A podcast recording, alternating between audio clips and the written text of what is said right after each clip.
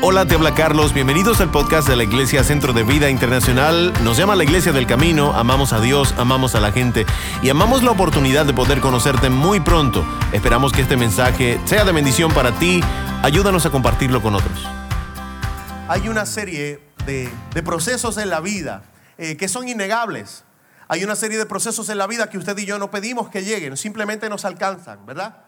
No se nos pidió permiso, no se nos consultó si queríamos enfrentar algunas adversidades, no se nos dijo, eh, ¿quieres, ¿quieres probar esto? ¿Quieres experimentar esto? No, hay situaciones en la vida que nos alcanzan eh, sin nuestro, permiso y nos toca enfrentarlos, nos toca vencerlos, nos toca trabajar con esas cosas.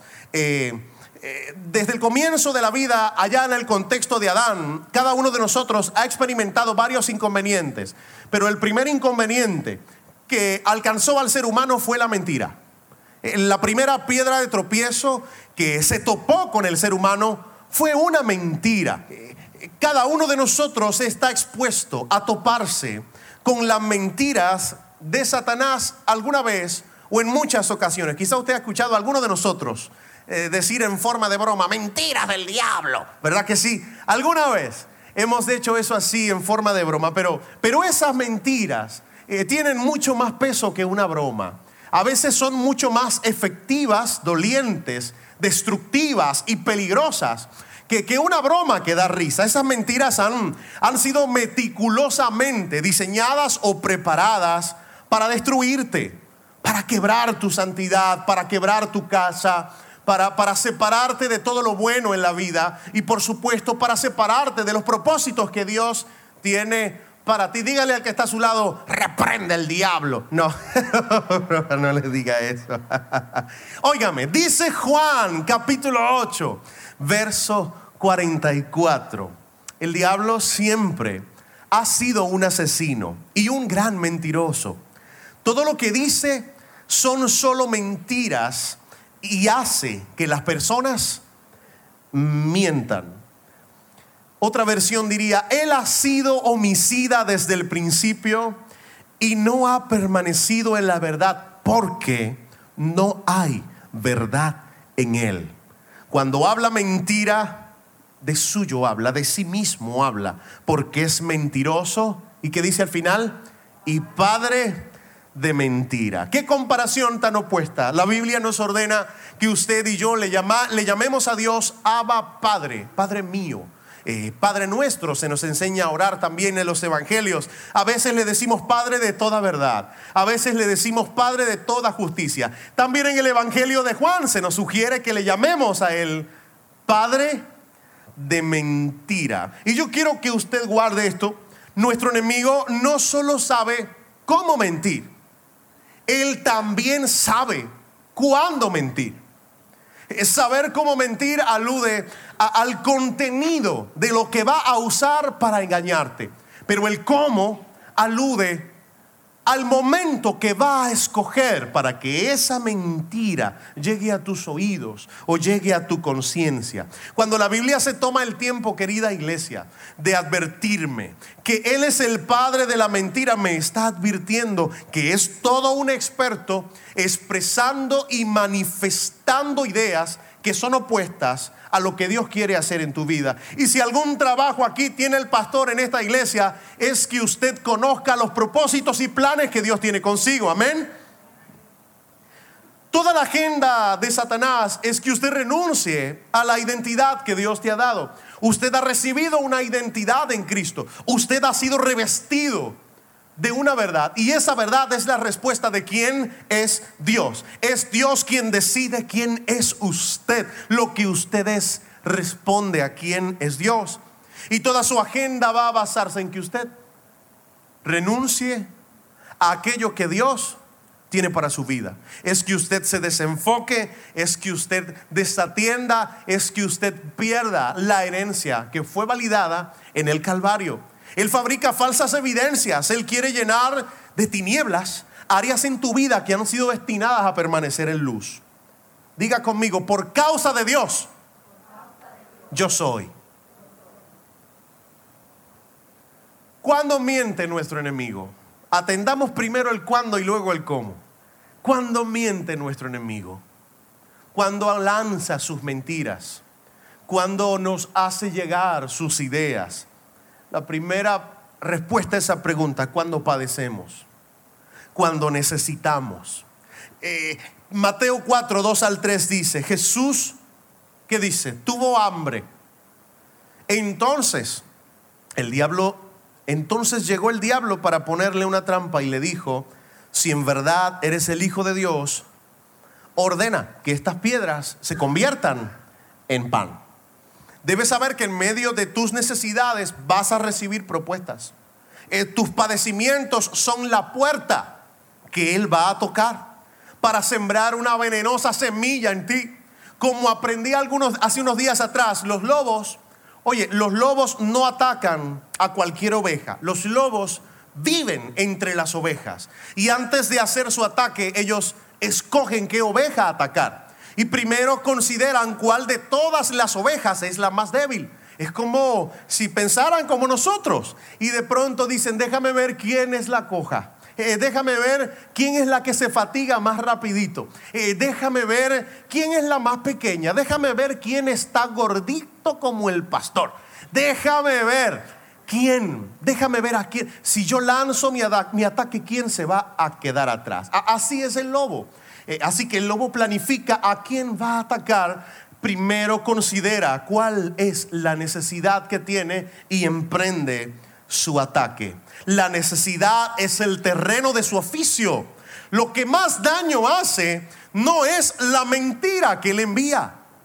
Lo que más daño hace es que usted la crea. Lo que más daño hace no es su intento, es que usted lo valide, es que usted le dé espacio abierto, es que usted le abra su mente y su corazón para que Él decida con sus ideas qué va a hacer usted. Sabe, yo vengo de una escuela bastante bautista. Vengo de allá. Allí no le damos mucha importancia al oficio de Satanás. Todavía me sostengo en eso. Creo que no es tan necesario hablar tanto de él. E, es, basta con enfocarse en Cristo. Amén. ¿Cuántos dicen amén? Eh, pero, pero a veces la ignorancia también es peligrosa. Y, y no saber cómo mi enemigo va a atacarme también va a provocar que yo caiga en sus mentiras. A veces caigo en sus mentiras y por no saber cómo lo hace, estoy creyendo una de sus mentiras sin siquiera darme cuenta. Así como el Evangelio y los buenos consejos bíblicos siguen siendo transferidos de generación en generación por, por, personas que aman a Cristo, también los consejos de nuestro enemigo siguen eh, eh, transfiriéndose en otras personas, no de forma mágica, me estoy refiero a la enseñanza que le damos a nuestros hijos. Que usted crea en sus mentiras, esa es el agua, ese es el abono que va a ejercitar y a alimentar la cizaña que está creciendo. Comienza a crecer con espinas y cada vez que usted va a revisar se corta. Se corta. Pronto hablaremos de esas mentiras. Pero imagine todo lo que puede ocurrir en la vida de un ser humano si vive a base de algo que no es verdad. Todas las decisiones que tomamos en nuestra vida a base de mentiras todos los cambios que hacemos en nuestra casa respondiendo a algo que no es la verdad de Dios. ¿Cuándo nos miente? Cuando necesitamos, cuando padecemos. ¿Cuándo nos miente? Luego de una gran victoria. Mateo 3:16 dice, cuando Jesús salió del agua, vio que el cielo se abría y que el Espíritu de Dios bajaba sobre él en forma de paloma. Entonces una voz que venía del cielo dijo, este es mi hijo, yo lo amo mucho y estoy muy contento con él. Luego el Espíritu de Dios llevó a Jesús al desierto para que el diablo tratara de hacerlo caer en sus trampas. Recuerde que no es idea del enemigo quedarse de brazos cruzados cuando algo bueno sucede en su vida. Eh, no, es la idea de nuestro enemigo quedarse como si nada hubiera pasado cuando usted ha tomado una gran decisión, una decisión que le va a acercar a Dios. Algo va a ser. Yo siempre recuerdo que cuando salía de una sociedad de jóvenes, hay varias formas de ver esto, eh, pero, pero yo participaba en la sociedad de jóvenes de la Iglesia Bautista de las Cruces, uno de esos viernes, en una de las oraciones de intercesión que tuvimos como jóvenes. Siempre recuerdo que, que ese día en específico, de forma abierta, de forma verbal, dijimos, le declaramos la guerra a nuestro enemigo. No vamos a permitir que tome dominio y control de lo que está sucediendo aquí. Esa fue una de las declaraciones que hicimos. Cuando tan pronto salimos ese día, tan pronto salimos de la sociedad, quien conoce ese lugar sabe que de, la sociedad hacia mi casa eh, es una carretera de campo bastante oscura, no hay, no hay muchas luces y tampoco hay mucha gente haciendo alguna cosa afuera. Pues tan pronto yo salí de la sociedad, iba a llevar a uno de los jóvenes de la iglesia cuando iba por esa carretera oscura, estábamos conversando y hablando, wow, qué culto tan poderoso. Qué, tronco de declaración hicimos en esa, en esa oración de intercesión. Voy manejando y me encuentro un zafacón amarillo justo en el medio de la carretera. Nosotros paramos, nos miramos, pasamos por el ladito y seguimos derecho. Ah, no le hicimos mucho caso, seguimos hablando y conversando. Más adelante me encuentro otro zafacón amarillo justo en el medio de la carretera. Y usted dirá lo mismo que digo yo, ah, eso es un loco por aquí que, que se puso gracioso y, y, y, se puso a jugar con los zafacones. Ni modo vaya yo a decir que Satanás puso ese zafacón ahí para enviarte un mensaje. Yo no sé qué pasó. Pero, como yo lo digerí, fue como, como una respuesta, porque veníamos hablando de eso, no le vamos a dar lugar. ¡Pa! Aparece el zafacón. Pasamos, no le vamos a dar lugar. vuelve y aparece otro zafacón, que puede hacer un zafacón amarillo en medio de una carretera que es poco transitable. De igual forma, cuando usted alcanza una victoria espiritual, cuando usted decide hacer las cosas como Dios te las ordena, a algún hormiguero se va a revolcar. Algo va a suceder en su vida. Algún ataque va a recibir. Y yo necesito que usted sepa que tiene que estar atento. Atento a lo que sucede cuando usted sale de los servicios de centro de vida. ¿No se ha formado una garata en su casa cuando ha salido de algún servicio? ¿O se ha formado alguna garata cuando usted va en camino al servicio? una discusión tonta, un problema sin razón de aparecerse. Esté alerta, esté consciente. Amén. Usted tiene que estar atento luego de una victoria espiritual. Fíjese en el opuesto estatus de Elías, del profeta Elías. Esto se redunda a, unos cuantos versos, a un parrafito. Comenzamos a leer unos versos y me dice, este profeta venció a un, a un, él venció a un manjar de falsos profetas. Usted sigue leyendo más abajo y dice, y se fue a un enebro diciéndole a Jesús, quiero morirme. pero ¿qué pasó aquí? Oiga, oiga, Primera de Reyes 18:46. Y la mano de Jehová estuvo sobre Elías, el cual ciñó sus lomos. Más adelante, más adelante dice, y deseando morirse, dijo, basta ya, oh Jehová, quítame la vida. La causa. Entonces envió Jezabel a Elías un mensajero diciendo, así me hagan los dioses y aún me añadan si mañana a estas horas yo no he puesto a tu persona como la de uno de ellos, como uno de los profetas que venció.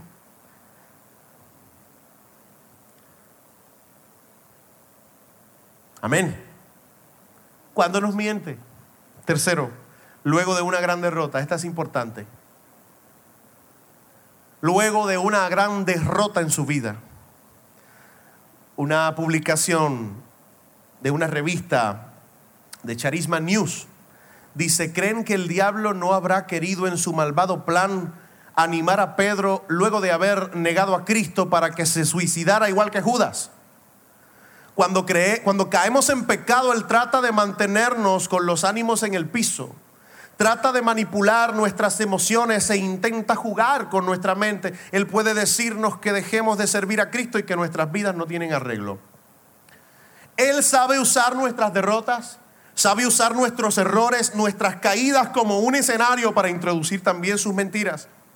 Si usted hoy aquí reconoce que ha caído en pecado, si usted ha sido derrotado en estos días, sepa que Satanás quiere ser influencia sobre las próximas determinaciones que tú vas a tomar.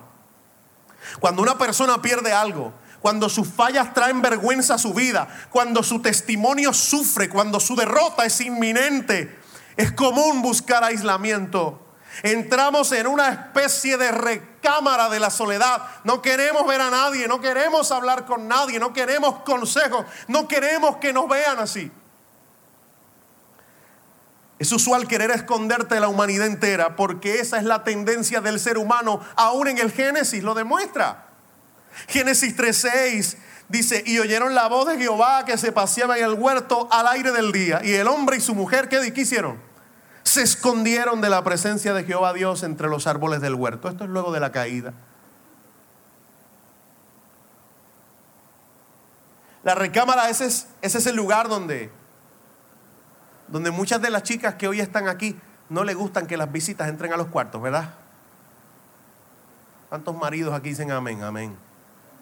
Te va a recibir una visita a la casa y su esposa le dice, en la sala, le lee la cartilla, te voy a decir algo, vienen tus amigos hacia acá, en la sala, en la terraza, hasta el baño del pasillo del medio, como entre alguien a los cuartos, te voy a formar un revolvo aquí.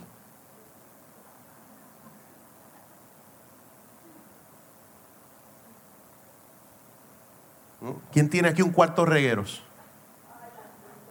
¿Verdad que siempre en la casa hay un cuarto regueros? Hay siempre hay un cuarto donde se introduce todo lo que no cabe en los demás lugares. Allí no hay orden alguno, allí el orden eh, solo lo conoce su esposa, allí ella sabe dónde están todas las cosas. No se los cambie. Siempre hay una recámara privada, siempre hay un espacio que es solamente suyo en la vida cuando usted cae en pecado, cuando usted es derrotado, cuando usted sufre por un error que cometió, emocionalmente trata, trata de introducirse en esa recámara. Gracias a Dios que yo cuento con una iglesia tan buena, que cada vez que yo iba en mis procesos a caminar a esa recámara, alguien de aquí me alaba por los calzones. ¿Para dónde vas? ¿Habrá alguien aquí que iba de camino a esa recámara? No lo vamos a permitir. Usted piensa que allí nadie tiene acceso. Mentiras del diablo. Allí hay pensamientos, allí hay ideas. Es justo allí cuando debemos considerar el, el cómo. ¿Cómo nos miente? Atando tus derrotas a tu identidad. Atando tus fallas a tu identidad. Atando tus errores a tu nombre. Él lo sabe hacer muy bien. Ha tenido mucho tiempo para ensayar esta estrategia. Él sustituye tu identidad. Él cambia un, tú eres un hijo de Dios. Eso Él lo cambia. Eh, trata de tacharlo, trata de ponerle una estampilla al frente. Él trata de alterar tu identidad. ¿Sabe qué hace? Te voy a decir por qué lo sustituye.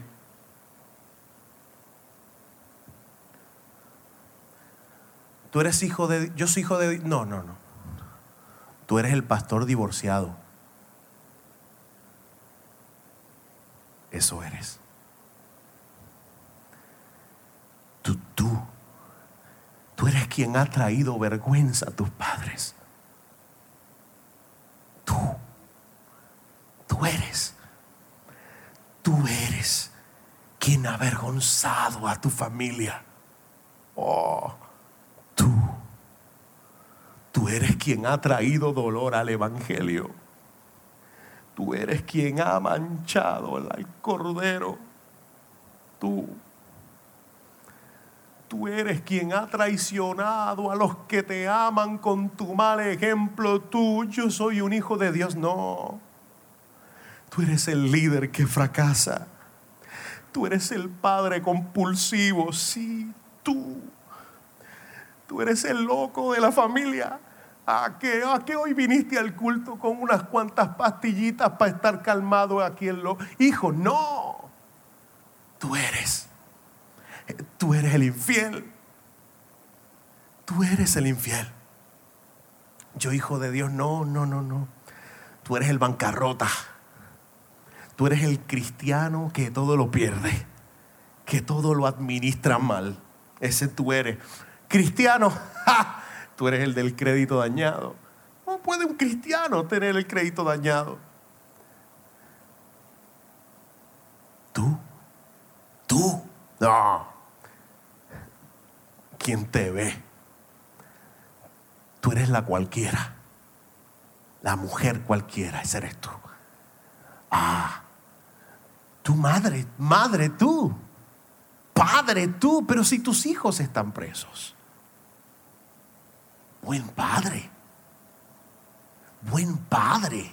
Y tus hijos están usando drogas en este momento. Tú, tú eres el cristiano corrupto. Tú eres quien te ve, no todo lo que brilla es oro. Tú eres el que no consigue trabajo. Tú eres el fracaso. Algunos de ustedes han estado en esa recámara. Yo sí.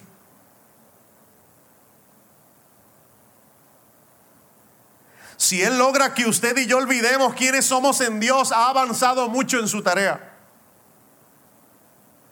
Una de las formas en las que un hijo olvida quién es, es olvidando la opinión de su padre. Y cuando usted sea introducido en esa recámara de mentiras, cuando usted vea que alguien, que alguno, que alguna, que la cultura, quien sea, pretenda atar a tu nombre tus derrotas y tus fallas, usted no renuncie a lo que Dios dijo de su vida. Usted no permita que nada ni nadie te impida cumplir aquello que Dios habló. Alguien diga amén. Como no miente atando tu futuro a la mentira de una circunstancia permanente. Esa es la segunda idea. Esto no va a cambiar. Esto siempre va a ser así. Así siempre te van a conocer. Nunca vas a tener el perdón de esa gente. Nunca, esto nunca se va a arreglar. La Biblia habla con mucha claridad que las pruebas de la vida no son permanentes, son temporeras. Primera de Pedro establece en lo, en lo cual vosotros os alegráis, aunque ahora por un poco de tiempo, si es necesario, tengáis que ser afligidos en diversas pruebas, para que sometida a prueba vuestra fe mucho más preciosa que el oro. Es temporera, es temporera. ¿Cuántos dicen conmigo, lo que estoy viviendo es temporero? Amén. Créalo en el nombre de Jesús. ¿Cómo nos miente? Confundiendo un proceso de crecimiento con la causa de tu muerte. El enemigo dice que es tu tumba, Dios dice que es un trampolín.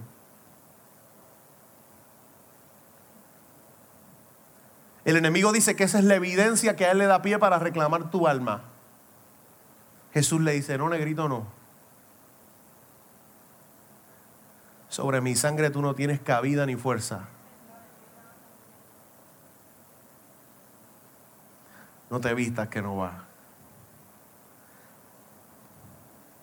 Dice Santiago 1.3, así cuando su confianza en Dios sea puesta a prueba, ustedes aprenderán a soportar con más fuerza las dificultades, por lo tanto deben resistir la prueba hasta el final para que sean mejores y puedan obedecerles lo que se les ordene.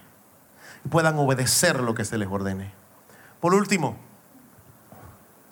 ocultando la verdad. ¿Cómo nos miente? Ocultando la verdad. Cuando un hijo pierde su identidad en Jesús, comienza a establecer su vida y toma decisiones a base de una mentira. Todo lo que va a hacer, todo por lo que va a luchar en su vida, su tiempo, sus intereses, su agenda va a estar construida sobre una mentira.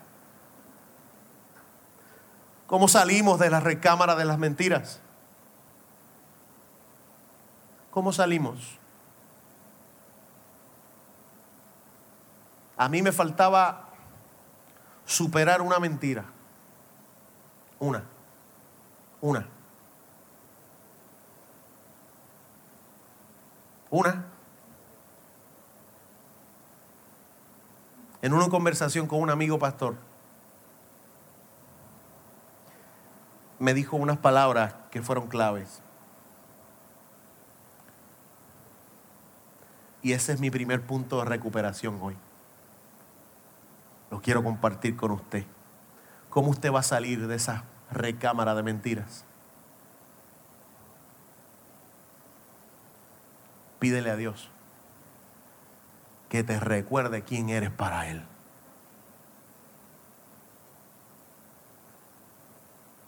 Díselo hoy. ¿Quién soy? ¿Quién soy para ti? Yo quiero pedirte que antes de compartir contigo un pasaje de las Escrituras, usted piense que Dios siendo omnisciente, siendo perfecto, sin margen de error en lo que planea y en lo que dice, Él te escogió sabiendo y teniendo el mapa completo de tu vida. ¿Perdería Dios el tiempo haciéndote una promesa sabiendo que no podrás disfrutarla? ¿Perdería Dios el tiempo dándote una palabra que sabría que no podrías disfrutar? ¿O acaso has creído en la mentira del nombre que te ha puesto la gente?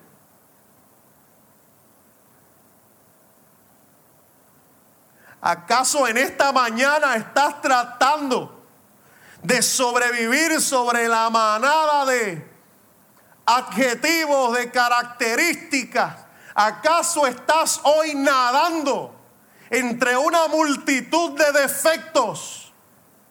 Hay tres oraciones que forman parte de un texto bíblico. Yo al menos quiero que cada una de ellas al menos estén en la pantalla al menos 10 segundos.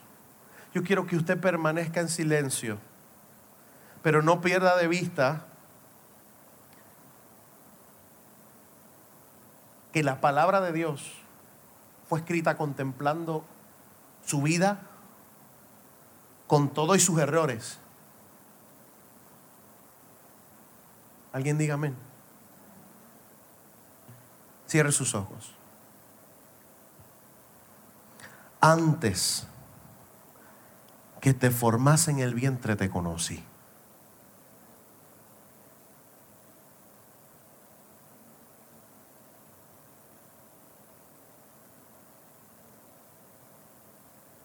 Antes que te formase en el vientre te conocí.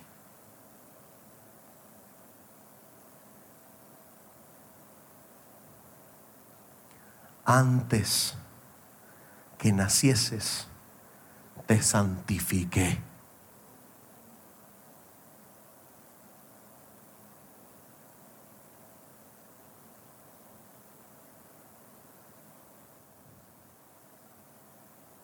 Te di por profeta a las naciones.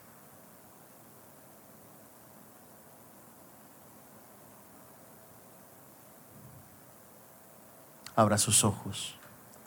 ¿Alguien aquí puede creerlo?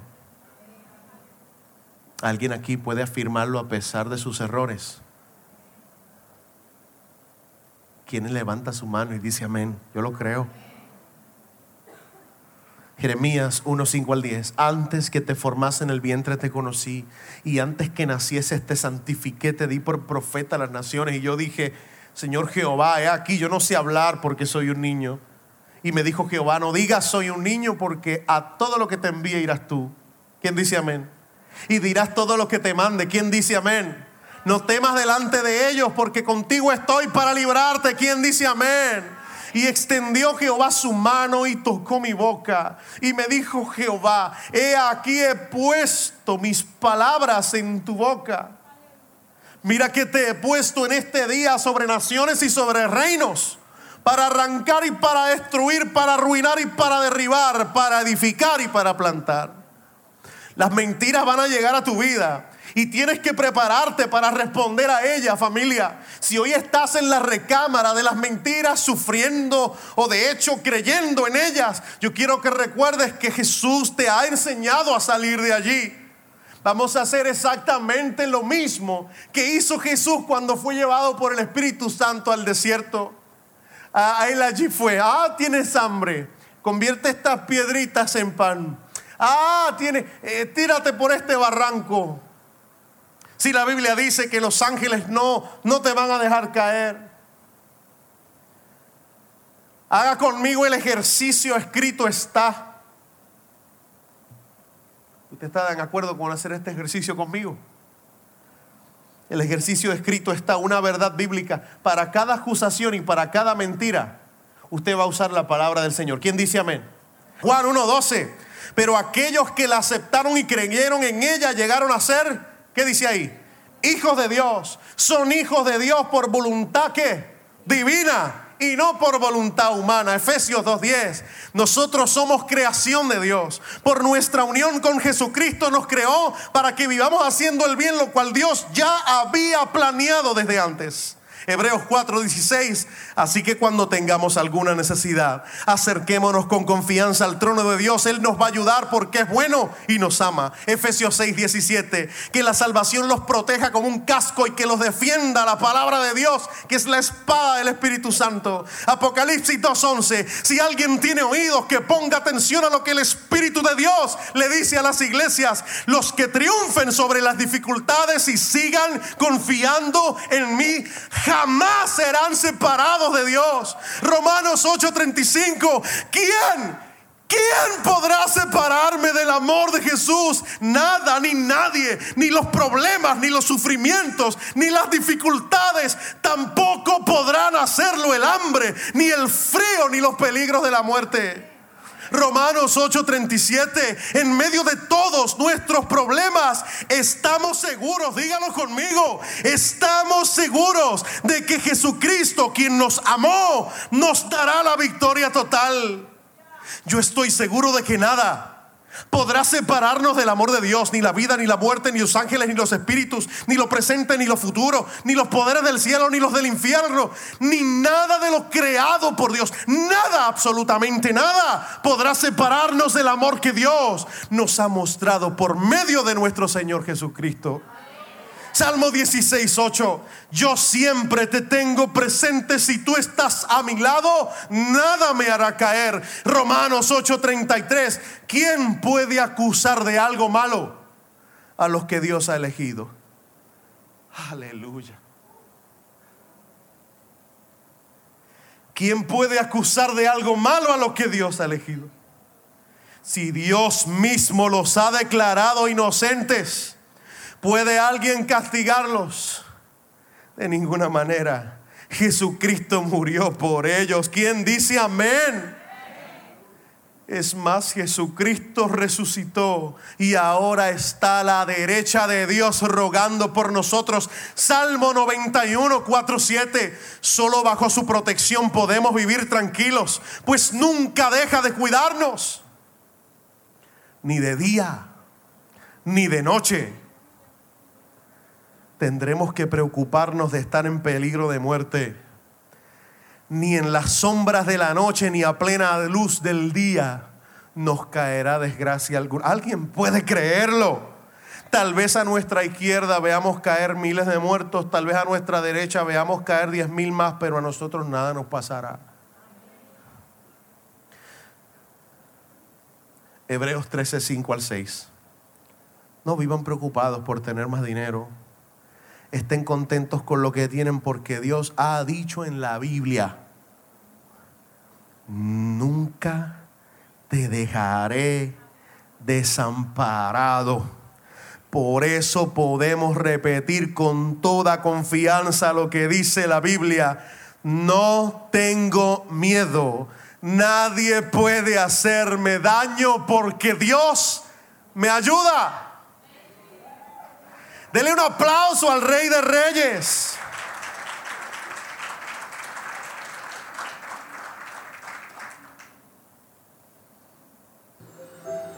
Hay, hay mentiras que hoy tienen que quedarse allí. Usted no puede hacer las partes de su vida. Usted no puede permitirle a nadie que le ponga nombre. Nadie tiene potestad para hacer eso. Solo Dios ha pagado tu vida en la cruz con su propia sangre. Él ya removió esos apellidos que te han querido poner. Ven, venga diciendo, escrito está. Escrito está. Nos emociona mucho que haya estado conectado o conectada nuestra familia hoy. Por favor, si este mensaje fue de bendición para usted, escríbanos a cualquiera de nuestras redes sociales, búsquenos como Centro de Vida Internacional. Esperamos conocerle muy pronto. Bendiciones.